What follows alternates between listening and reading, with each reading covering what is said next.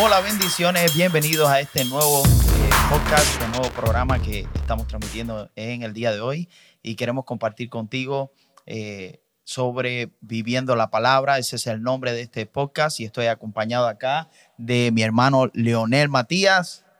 Señor los bendiga a todos. Amén. Y Gilberto Colón. Dios le bendiga a todos. Mi nombre es Jordani Solive y soy de acá de la, somos de la iglesia acá, Calvary Chapel, Lébano, en español.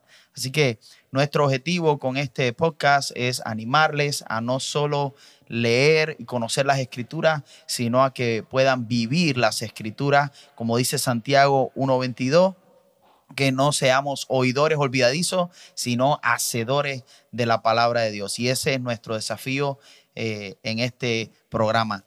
Y queremos compartir cada programa estamos eh, por el libro de Salmos y hoy corresponde el Salmo número 3. Yo no sé quién está emocionado por eso. Sí, sí, muy, muy. ¿Eh? Para mí personalmente ha sido de bendición el poder ir por los Salmos. Nunca había hecho esto, pero de esta manera en que lo estamos haciendo, eh, me está animando a, poder descubrir cosas lindas que vienen en la escritura, en la palabra del Señor. No sé cuál ha sido la experiencia de usted. No, tremendo.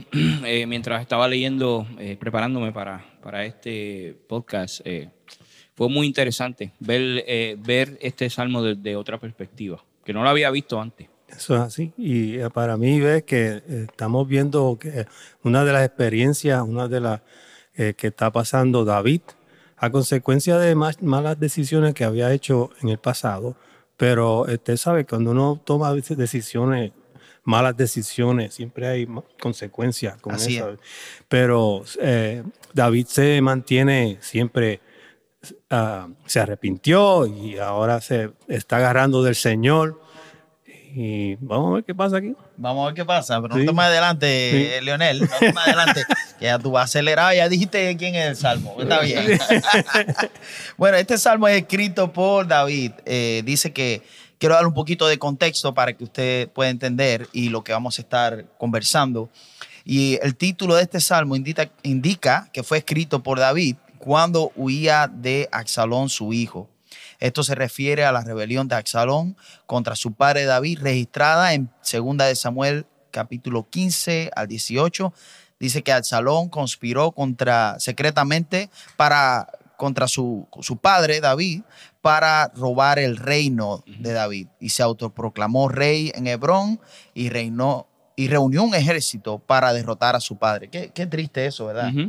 Que un hijo que recibió todo del padre y, ahora se levanta para tomar autoridad y tomar control de, las pertenencias del, padre, pero no por herencia, sino a la fuerza. Sí. es, es triste.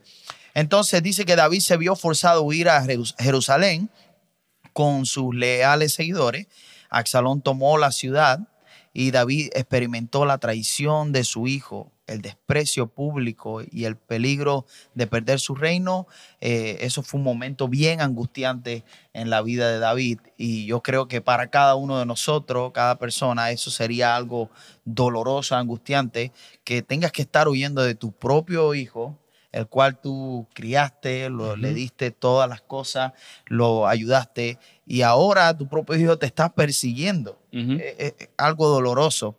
Eh, y hay algunos datos curiosos sobre este salmo. Eh, dice que el salmo expresa sentimientos eh, de David durante ese evento, clamando a Dios en medio de la adversidad. Y eso es algo con lo que todos nosotros podemos identificarnos en que necesitamos clamar al Señor en medio de la adversidad y David nos enseña eso. Dice que es el primero de los llamados salmos de lamento. Es una curiosidad bíblica y expresa dolor y ansiedad clamando a Dios en busca de ayuda. Y el verso 5 es el primero eh, que es que me, en mencionar descanso confiando en Dios, un tema clave durante todo el libro de, de Salmos. Es, tremendo lo que estamos a punto de, compartir aquí. Y, si Leonel tiene la, versión ahí, eh, yo quiero, Leonel, que tú leas el verso 1 y 2 y así comenzamos, porque la dinámica es que leemos una porción de la escritura y vamos en algunas preguntas y aplicaciones prácticas para que podamos ir descubriendo eh, los tesoros que tiene la palabra del Señor. Sí, amén. Amén, Leonel. Oh Señor tengo tantos enemigos. Son muchos los que están en contra de, en contra, en mi contra. Ah, sí. Son tantos los que dicen, Dios no lo rescatará. Ajá. Así es. Pero tú, oh Señor, eres Hasta ahí, un... hasta, hasta el- no, Si no lo- te pase, no, No, te pase. no, estaba interesante porque este verso se divide Ajá. los pensamientos, entonces del- Sí. este, el número 3 como que está en el medio. Como que se queda ahí. Sí, en- en está el bien, aire. está bien. Ven, Pero interesante. me gusta porque cuando leí, a mí me llamó la atención que Ujú. decía interludio, ¿verdad? Y eso es un término musical, Ujú, ujú. ¿verdad? Y yo decía, bueno, yo entiendo en la música qué significa interludio, pero será lo mismo en, en la poesía bíblica, ¿verdad? Y mucha gente sospecha que sí, es como una parada, Sí. ¿verdad? Entonces, imagínate a alguien expresando angustia, expresando dolor, expresando momentos, eh, palabras que salen desde un corazón afligido. Y en ese momento hace una parada. Por eso te dije, tiene que pararla ahí, Lionel, porque hace una parada. ¿Sabes que, estábamos hablando ahorita, antes de ir a, a la grabación, Ajá. Lionel y yo estábamos hablando acerca de, de eso mismo, de esa parte, eh, de, de la, cómo dividieron el Salmo. Estamos eh, eh, leyendo, para los que nos están escuchando y nos están viendo, la versión eh, Nueva Traducción Viviente. Entonces, eh, yo, yo me fui un poquito más allá, a lo mejor una manera loca mía de pensar, pero si, me, me fui al escenario, me fui al momento en que David estaba escribiendo el Salmo. Eh, y yo pienso que ese interludio fue más largo de lo que nosotros pensábamos. Eh, eh, vuelvo y repito, esto es una, una, Una una, especulación. una mía porque me fui más allá. Y yo lo que pienso es que como David estaba siendo perseguido, como que no se podía dar el lujo de detenerse y escribir un salmo completo. Yo pienso que él escribía ese pedacito y decía, espérate, me tengo que mover porque no puedo quedarme aquí. Esa es mi, mi- mi manera de pensar. No, Una posibilidad. Me, me hiciste pensar porque, bueno, eh, tú escribes canciones, yo también. Ajá. Y hay veces que yo escribo una canción, escribo un coro, y a veces paso por un momento difícil o un momento de, no sé, de oración con el Señor o una situación, y de repente el Señor me regala la otra letra de la otra parte de la canción. No, no sé si te ha pasado. Claro, yo tuve una vez, claro, yo tuve una vez casi un año escribiendo, que escribí, o sea, empecé, la, empecé el coro, lo hice y después de un año fue que vine a hacer el, el- el verso, ¿me entiendes? Y Ya. es- es- pasa. Así es, así Y es. me estaba interesante a mí porque normalmente los versos se quedan con un pensamiento, pero en este caso, ¿verdad? Eh, me- se me, mucha la atención se me atrajo a eso por- porque el, eh, entre el verso y el verso 1 y el verso 2, el pensamiento como que se está, está cortado. Así es, sí, sí. Eh, No, es que hay que continuar, ¿no? Toda la idea, obviamente. Pero eh, David habla aquí de algunos enemigos, habla de enemigos. Eh, en este caso sabemos que él está, lo que él estaba hablando específicamente por ser perseguido, ¿no? Por su propia familia. Pero yo pensaba un poco más allá y yo decía, bueno, ¿cómo a, a nosotros hoy en día, cómo aplica eso? A lo mejor no tiene, no tiene a nadie persiguiéndote, pero sí hay enemigos que pudiéramos decir cosas que trabajan en nuestra contra como, como hijos de Dios, como cristianos. Y, por ejemplo, yo, yo pensaba en el desánimo, pensaba en la depresión, Claro. en cosas que nos quieren robar la, la paz en, en momentos eh, en la vida, en nuestro caminar eh, con el Señor. Pensaba en las tentaciones, los ataques espirituales que dice Efesios capítulo 6, ¿verdad? Que dice, nuestra lucha no es contra carne ni sangre, sino contra contra, So, de todas maneras, tenemos que reconocer que sí tenemos enemigos, ¿verdad? Y, y sabemos que hay tres enemigos principales, eh, la, la carne, el mundo y el diablo, que siempre están batallando en, en contra eh, de nosotros y de nuestro andar en el Señor. Eh, pero me venía a la mente esas cosas y yo creo que a través de esto podemos pues, seguir como compartiendo eh, y para que la gente pueda ir identificando quizás cuál puedan ser los enemigos. Porque aquí leemos en, en el Salmo, ¿verdad? Dice, tengo tantos enemigos. Y bueno, tienes tu enemigo. A lo mejor tú piensas que el enemigo es la suegra, pero no, pero el enemigo no la suelta. A veces parece eso. A veces sí, Leonel. Sí, no, bueno, no, no voy a meter en eso, Leonel. bueno, sí, no- todos pasamos por que- eso. Y tú, sa- tú sabes que tenemos que entender que David estaba pasando por uno de los momentos más angustiosos de, de su vida. Eh, y, y- y yo me imagino que su, su eh, ¿cómo diríamos? Su, eh, su estado de ánimo estaba un poquito deteriorado por el hecho de que no es cualquier persona. Es mi hijo el que, el que está en contra mía. Y, y el- y el- la angustia de que en algún momento dado él se pudiera enfrentar en una, en una batalla con su propio hijo, que tuviera que matarlo. Eh, pó- póngase a pensar desde ese punto de vista. O sea, Sí. eh, estamos hablando de que, de que, está bien, no tenemos enemigos, pero la angustia de que algo negativo pueda pasar en nuestra vida, eso puede ser nuestro enemigo. Eh, hoy en día hay mucha gente que eh, eh, bregan o, o están en, en batalla continuamente con la ansiedad, con la depresión, con esa, con, con esa incertidumbre de no saber cómo, qué va a pasar. Eh, Estoy sin trabajo, ¿qué va a pasar? ¿Cómo voy a pagar mi renta?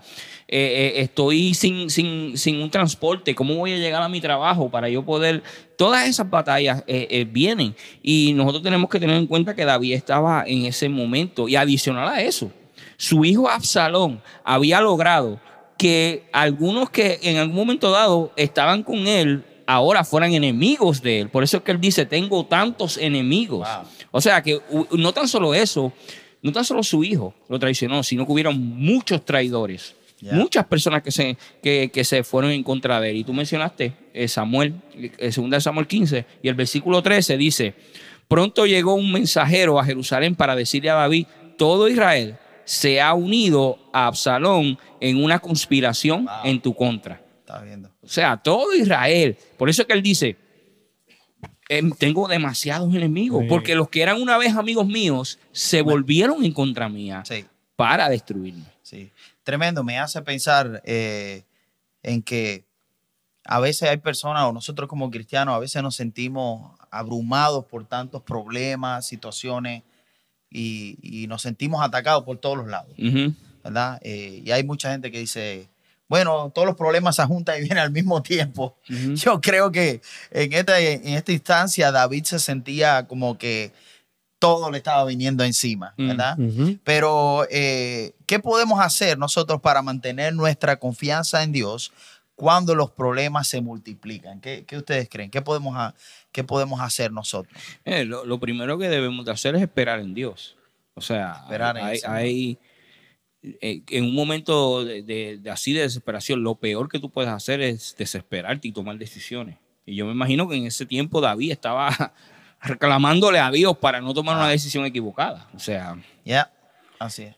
Bueno, yo pienso que poniendo, poniéndome yo en esa situación, especialmente cuando se trata de- del hijo mío, eh, muchas veces es difícil eh, ponerse en esa situación, pero este, David, él podía haber dicho, el Señor está a mi lado, yo me voy a quedar aquí, voy a pelear contra mi hijo, pero no lo hizo, sino que retrocedió y se, se fue a, a- a- a otro sitio y no batalló con su, con su hijo frente a frente porque no quería hacerlo.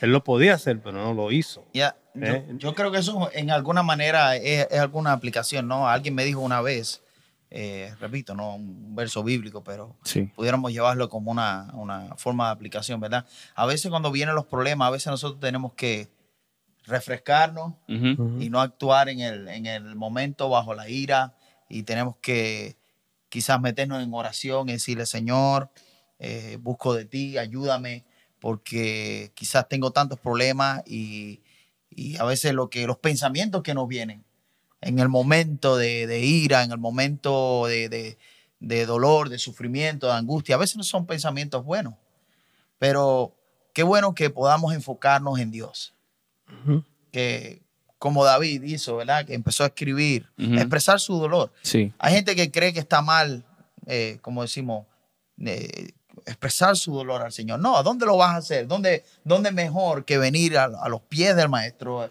que venir a- en oración al Señor y decirle, Señor, me siento frustrado, abatido, eh, tengo tantos enemigos. El, ver ese clamor de, de- de David, eh, para mí es, es wow, este hombre, eh, como decimos, esto no, no es una historia, eh, como si me inventada, esto es algo real, de la vida real. Ujú. ¿verdad? Que, que muestra a un hombre imperfecto, un hombre que tiene batallas y situaciones, como yo también tengo batallas y situaciones, como tú tienes batallas y situaciones, Sí. pero aún así en medio de eso él decidió buscar de Dios, él decidió expresarle su dolor al Señor. Y si no importa lo que digan la gente, porque ellos dicen, oye, mira qué situación mala está pasando, eh, Dios no lo va a rescatar a él, porque, ¿sabes? Eh, no importa. Entonces, el próximo verso, entonces, pues él le dice, el pero. Vamos a leer entonces el próximo el verso. pero. El Él está pero. desesperado. Dice- Él está desesperado en el otro verso. sí, porque dice que, pero, Pero, pero, pero, hay un pero. Sí, si hay un pero es bueno. Sí. Pero tú, oh Señor, ¿ves? Ajá. Ahí está, ahí está la respuesta. Sí. Así es. Clamamos al Señor. Clama a mí y yo te responderé. Dice, eres un escudo que me rodea. Eres mi gloria. El que sostiene mi cabeza en alto. Clamé al Señor. Wow. Ahí está. Así es. Ahí está la respuesta de todo eso que Él te trae en ¿Y el qué más? Sí, principio. ¿y qué más? En- Dice. en dice, y Él, este, el pensamiento está tan dividido y, y- y- Ah, así Este, es. que si tú quieres si- si- dividir esto por versos, eh, como que como te, Sí, es un te poquito- sale- te sale de, de, de gispa. Así es. Sí. Sí, entonces dice, clama al Señor. Y él, mm, clamé al, Señor. ¿ves? Así es. Ok, clamé al Señor y él me respondió desde su monte santo. Y hay otro interludio. Ahí. Él dice como, eh, hay unos versos que dice, ¿cómo es que dice? ¿Cómo es que dice en la Biblia a veces cuando dice que tú pienses, que, que pienses en eso, medites en eso? ¿Cómo, cómo es que dice la Biblia a veces que dice que, que en vez de interludio dice otra palabra? ¿Cuál es? Ah, no, esa no me la sé. Sí, sí.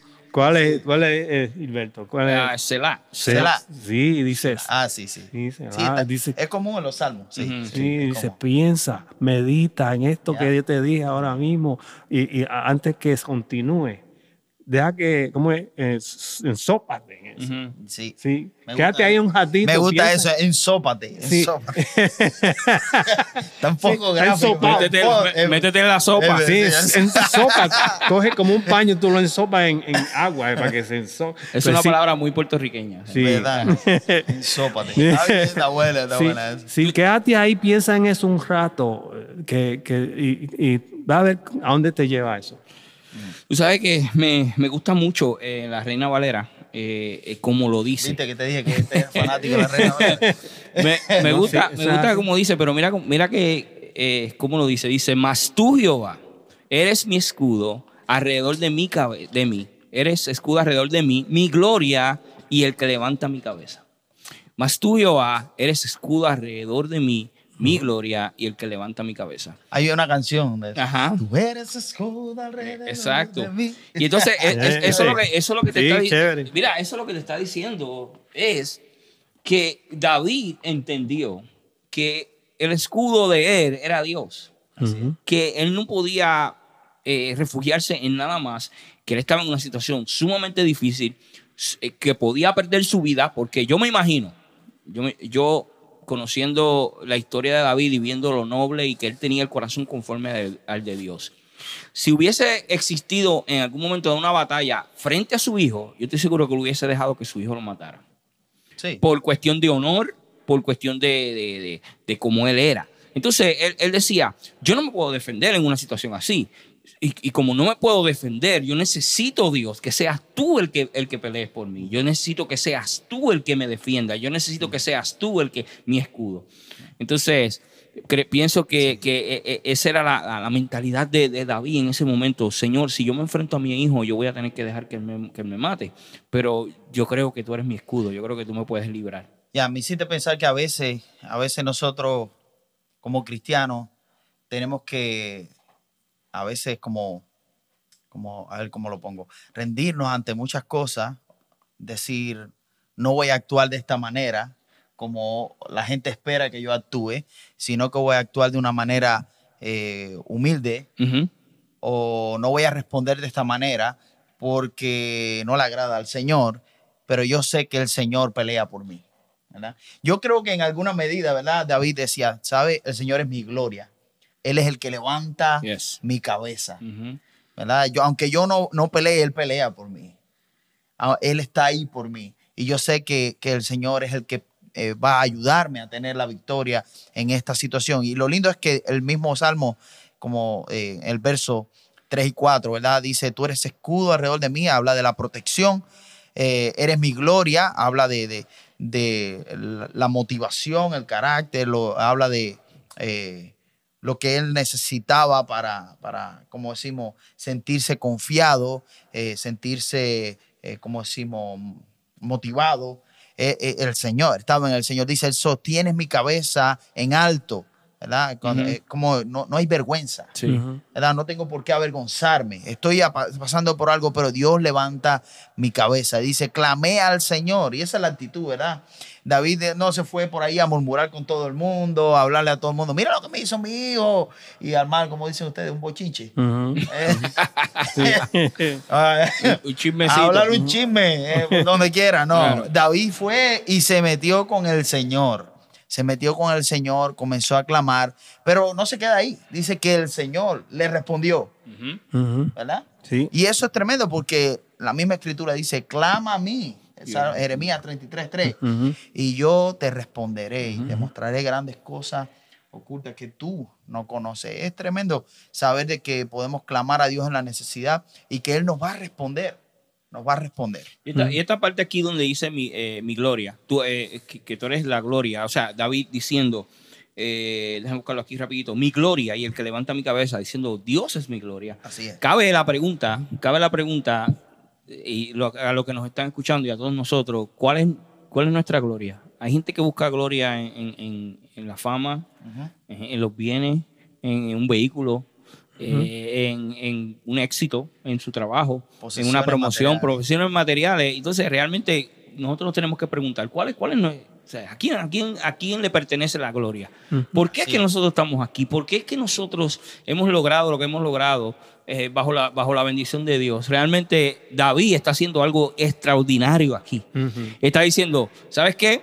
En medio de toda esta situación, la gloria es tuya. Y cuando tú le das la gloria a Dios, Ah, las cosas cambian. Qué bueno eso. Sí. así. Chévere, me gustó eso mucho. Amén. Ah, estoy emocionado. Sí, sí, sí, sí.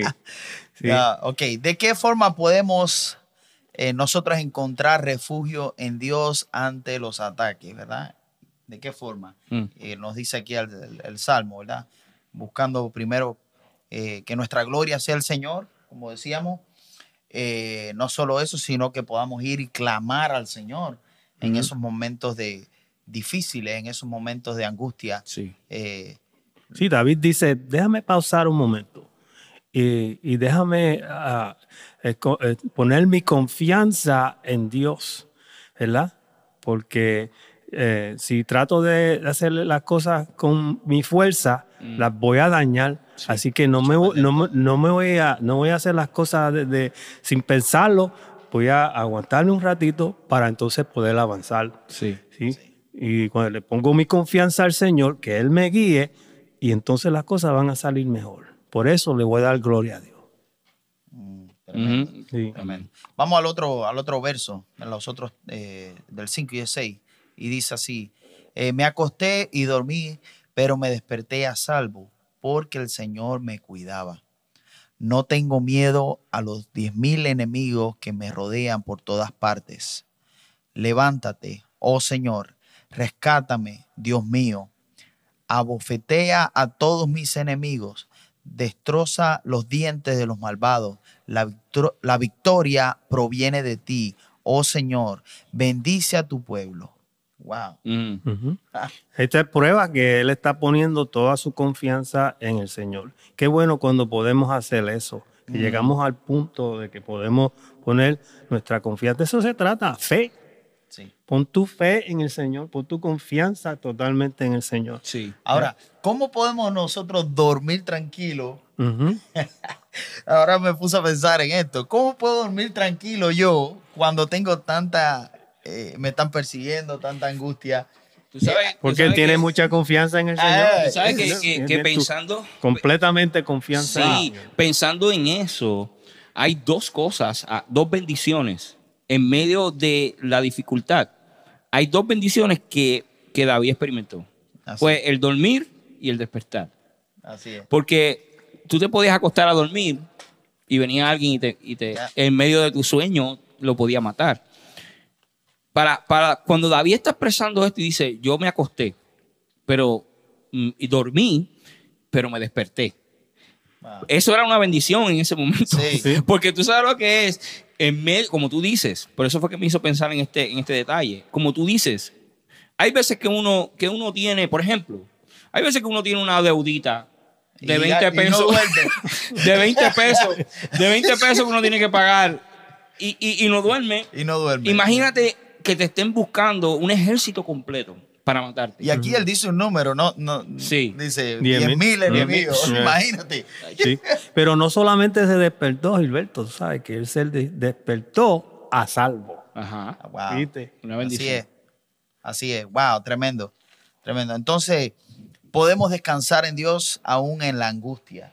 Eso es, eso es una enseñanza que, que podemos sacar de acá. Aún en medio de la angustia hay forma de descansar en el Señor. Y está, como decía tú, Leonel, Ujú. está en poner eh, nuestra confianza en Dios, tener una confianza en el Señor inquebrantable. Yo creo que es un desafío. Sí. A mí a veces yo digo, Señor, aumentame la fe, porque a veces yo quiero estar al control de las cosas Ujú. y me desespero. Ujú. Pero para nosotros todos los días es, es un desafío el confiar más en el Señor en medio de la, de la angustia, en medio de las pruebas. Ahora, hay, hay algo que me llama la atención aquí y es que él menciona angustia, ¿verdad? Sí. Pero entonces después dice, no tengo miedo. Entonces, quiere decir que hay una diferencia entre angustia y miedo. Sí. Hay, hay una diferencia entre... Porque después él dice, no tengo miedo de los 10.000, pero sin embargo me angustio. Porque hay cosas que tú no tienes control de ellas. Emociones. Exacto. Hay cosas que tú no tienes control de ellas. Pero eso no necesariamente quiere decir que tú tengas miedo. ¿Cómo a la tú respondes a esas emociones? Exactamente. Cómo tú respondes a esa, a esa, a esa Emoción. situación. Exactamente. Sí. O sea que David no tenía miedo. Ya. Y me gusta lo que dice el verso 8, ¿verdad? Que dice, la victoria proviene de ti. Ah, Wow. no, ahí está, ahí está. Ahí está. ¿De de dónde proviene tu victoria? Ujú, Sí. ¿Verdad? Proviene de tus propios esfuerzos, de tus propias habilidades, de tus, propias, eh, tus propios recursos, tu forma de lograr las cosas, o tu victoria proviene del Yo, Señor. yo te voy a decir algo. Este salmo es, es, es, es ex- exquisitamente para un mensaje. Para un mensaje de, de- de aliento, para un es. mensaje de vida, de, de, eh, de- de- de ánimo. Porque cuando él dice eso, es, es- es increíble. O sea, está diciendo, no, no tengo miedo, pero adicional a eso, Estaba angustiado. estoy, estoy angustiado, pero adicional a eso, mira, yo no me voy a dejar amedrentar por nada. Tú sabes que ahora, ahora me hiciste pensar en algo que leí. Es una especulación, ¿no? Pero de, de muchos eh, comentaristas bíblicos, muchos creen que probablemente Jesús eh, oró este salmo en el monte Getse- Getsemaní. Mm, Tiene Wow. sentido. Sí, claro. Tremendo. Yo lo haría. Tremendo. Sí. Yo, lo- yo, yo lo haría. salmo de angustia. Exacto. Pero mira, la cosa que yo, que yo estoy pensando es la confianza que él siente, ese, ese punto de esa confianza debemos llegar todos. Para, es- ahí- ahí- para eso tenemos que trabajar. Pero mira, para una- hacer una comparación, cuando tú te sentaste en esa silla, tú no pensaste que, tú no dudaste nada. Te sentaste ahí con toda confianza que la, que la silla te iba a aguantar. ¿verdad? Si podemos llegar a esa tanta confianza, Así es. con una confianza así con Dios, Sí. oye, eh, yo creo que. David aquí está demostrando eso. Así es. Él se sentó en la confianza en el Señor, así como nos sentamos nosotros en esta silla. Yo creo que esto nos anima, ¿verdad? En medio de la angustia, a ser constantes, eh, constantes en oración y también recordar la fidelidad de Dios. Mm. ¿Sabes? Cuando tú piensas que en algún momento tú estuviste en una situación y sabes que Dios te libró y lo recuerdas. Por eso es importante cuando leemos esta- estas historias bíblicas, vemos la fidelidad de Dios. Dios tiene, si alguien tiene un buen resumen es el Señor. Sí. Y no solo, no solo en la palabra de Dios, yo creo que en la, en la vida personal de cada uno podemos ver y decir, wow, Señor, cuando yo estaba sin provisión, tú me envi- enviaste provisión. Cuando Sí. yo estaba enfermo, Sí. yo vi tu mano poderosa. Cuando y, y el Señor tiene, como decimos, una, una reputación. ¿verdad? impresionante. Y eso nos debe dar ánimo a nosotros para saber de que Dios nos va a ayudar también, no importa cuál sea la situación, tenemos que aprender a confiar en Él. Ujú. Ujú. Sí, Así. eh, te nos da ese ejemplo que es de, de- de las cosas que puede hacer el Señor, ¿verdad? Sí, en ti tú me rescataste, Señor, tú me rescataste. Y tú puedes hacer estas cosas que en detalle Él te dice, pero la victoria viene de ti, Señor. Así es. Que, Sí. que con, con- con mucha confianza Él lo dice. Sí. Ya, Dice, entreguemos nuestros temores al Señor noche tras noche. ¿Sabe? Por muchos años, Ujú. yo repito este verso, lo digo en la Reina Valera, que le gusta a Gilberto. en paz me acostaré y así mismo dormiré, porque solo tu Jehová nos hace vivir confiados. Yo repito este verso con mi hijo, pero en el día de hoy, ¿verdad? Que lo examinamos así, verso por verso, y, y lo analizamos de esta manera, eh, es fácil decirlo aislado de lo otro, pero cuando vemos todo el contexto de- de- del Salmo, nos damos cuenta y realizamos que fue una declaración, fue algo, eh, una confianza tremenda de este hombre, el, el echar fuera todo temor. Y, ¿verdad? Dice la escritura, el perfecto amor del Señor echa fuera el temor. Qué, qué maravilla el, el poder saber que podemos estar confiados en Dios. A veces uno lo, lo utiliza como un eslogan para acostarse Exacto. a dormir. Y entonces en realidad cuando tú eh, Sí, porque ves... piensa, no voy a tener pesadilla, Eh, no voy a soñar. eh, Cuando tú ves el contexto de esto, es que eh, en ese momento para David era necesario que su oración fuera esa. Yo me tengo que acostar a descansar porque yo tengo 10 mil personas que me están buscando para matarme. Wow. Eh, comparado con eso, yo creo que en tu, en tu día más difícil, que tú no puedas dormir, piensa en David. y ya, se te quita, se te quita, eh, vas a dormir. Es una Benadrylina. Es una Bena- Benadryl. Benadryl y cae de una vez. Sí, es fácil decir, "Bu- yo quiero confiar en el Señor, pero Sí.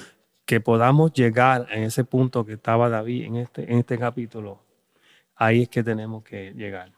Ya, yo creo que me hiciste pensar, Leonel, que Ujú. el primer paso para comenzar a confiar en el Señor Ujú. es rendir nuestras vidas a Cristo. Ese es el primer paso. Si tú no has rendido tu vida a Cristo, necesitas rendirle primero tu vida a Cristo. Sí. Decirle, ser Señor, eh, yo quiero ser tu hijo, yo quiero que tú seas mi padre. Sí. Y, y así vas a poder ir desarrollando esa confianza que, que David estaba desarrollando eh, o David estaba expresando en medio de la angustia. A veces decimos, ¿qué voy a hacer? Bueno, si sabes las promesas que Dios tiene en su palabra, si conoces lo grande, lo maravilloso que es el Señor, te va a poder ayudar a atravesar la crisis. Quizás no va a evitar la crisis, quizás no va a evitar eh, que entres en problemas, porque esa es una de las mayores mentiras que la gente cree. Oh, vete para la iglesia, ya no vas a tener más problemas ni más situaciones. Y he conocido hermanos, me han dicho en estos días, ¿sabes? Desde que me bauticé, esto ha sido un ataque tremendo, pero estoy confiado en Dios que Dios pelea por mí. Sí. Ujú. Eso es. maravilloso. Sí, pero si obedeces al Señor tu Dios en todo y ocupes cuidadosamente sus mandamientos que Él te da hoy, el Señor tu Dios te, te pondrá por encima de todas las demás naciones del mundo. Mm. Si obedeces al Señor tu Dios, recibirás las, las bendiciones que el Señor tiene para ti. Así es, así. La, la bendición no están por ser inteligentes, sino por ser obedientes. Exactamente. Así que no importa cuánto conocimiento tengamos, es, es la obediencia, es la aplicación, lo que hablamos, ¿verdad? Ujú. El aplicar la palabra de Dios a, a nuestras vidas. Así que Podemos ir un paso a la vez, ¿verdad? No, no, no vamos a ir al océano tratando de, de co- de cogerlo todo una vez con las manos, sino que tenemos que ir un poquito a la vez, ¿verdad? Y a lo que tú sigues confiando en el Señor, el Señor te da unas bendiciones, poquito a poco te sigue dando más y más y más. Y, a- y esas bendiciones como que te inspiran, te motivan, te, te dan aliento. Eh, ¿tú, tú sabes cómo se come un elefante? sí, no- es como el un elefante, un bocado a la vez. Ahí está, una mordida a la vez. Seguro.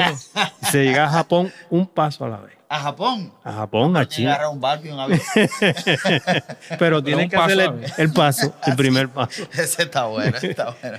Bueno, mis amigos, mis hermanos, eh, quiero agradecerles a ustedes, chicos, por, por eh, compartir este tiempo. Siempre nos gozamos en este tiempo de reflexión en la palabra de Dios. A mí me encanta este momento porque no hay nada más hermoso que meditar en la escritura, meditar en lo que Dios nos ha dejado, este legado, esta palabra poderosa que es viva y eficaz. Eh, así que quiero terminar agradeciendo. Gracias por, por eh, acompañarnos. Comparte con tus amigos, con tus vecinos, con el, hermano de la iglesia. Comparte este episodio y, bueno, los que tenemos también en nuestro canal para que pueda ser de bendición y la palabra de Dios eh, pueda seguir corriendo y pueda seguir llegando a la vida de aquellos que realmente lo necesitan. Así es. Amén. Entonces quiero concluir el episodio con esta frase que dice, no te detengas en el pasado, vive en el presente y aplica la palabra de Dios a tu vida hoy. Así que que Dios te bendiga y nos vemos la próxima. Bendiciones.